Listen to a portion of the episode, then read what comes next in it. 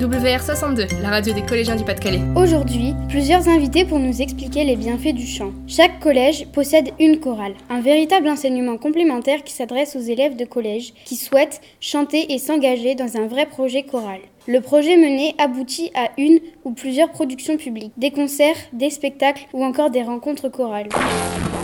La chorale c'est génial, ça nous monte le moral, ça nous Bonjour Mao, il paraît que tu fais partie de la chorale du collège. Tu peux nous en dire plus? Oui, on s'inscrit en début d'année auprès du professeur. On est mélangé avec tous les élèves du collège, on fait de superbes rencontres et de superbes concerts. C'est le professeur de musique qui encadre la chorale. Ici, ils sont deux, Monsieur Jeannequin et Monsieur Smith. Ça donne envie? Comment ça se passe une répétition? Vous répétez toutes les semaines? Oui, on travaille une heure par semaine jusqu'au concert. Cette année, le premier concert est tombé fin avril. Vachement tôt, mais on a bien réussi.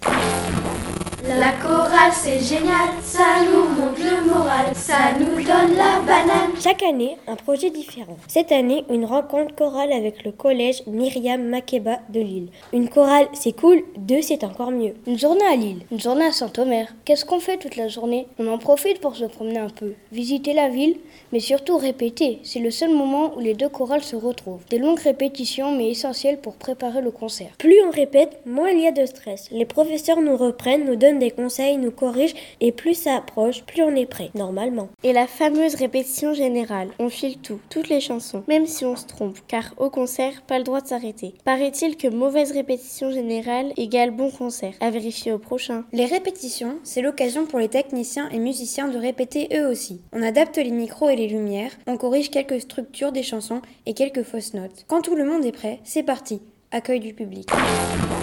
La chorale c'est génial, ça nous ça nous donne la banane. Chanter, c'est bien, mais tout dépend les chansons. Si c'est pour chanter des vieilles chansons. C'est quoi des vieilles chansons? Toutes les chansons actuelles, tu les connais. Quel intérêt de les chanter? C'est bien s'il y a un peu de tout. Prenons le programme de cette année. Un chant africain, des chants anglais, les aristochats et quelques musiques d'aujourd'hui. Le tout réunit un super concert. Des chanteurs, des musiciens et un chef de chœur. Puis le grand plus, rencontrer d'autres collégiens et d'autres professeurs.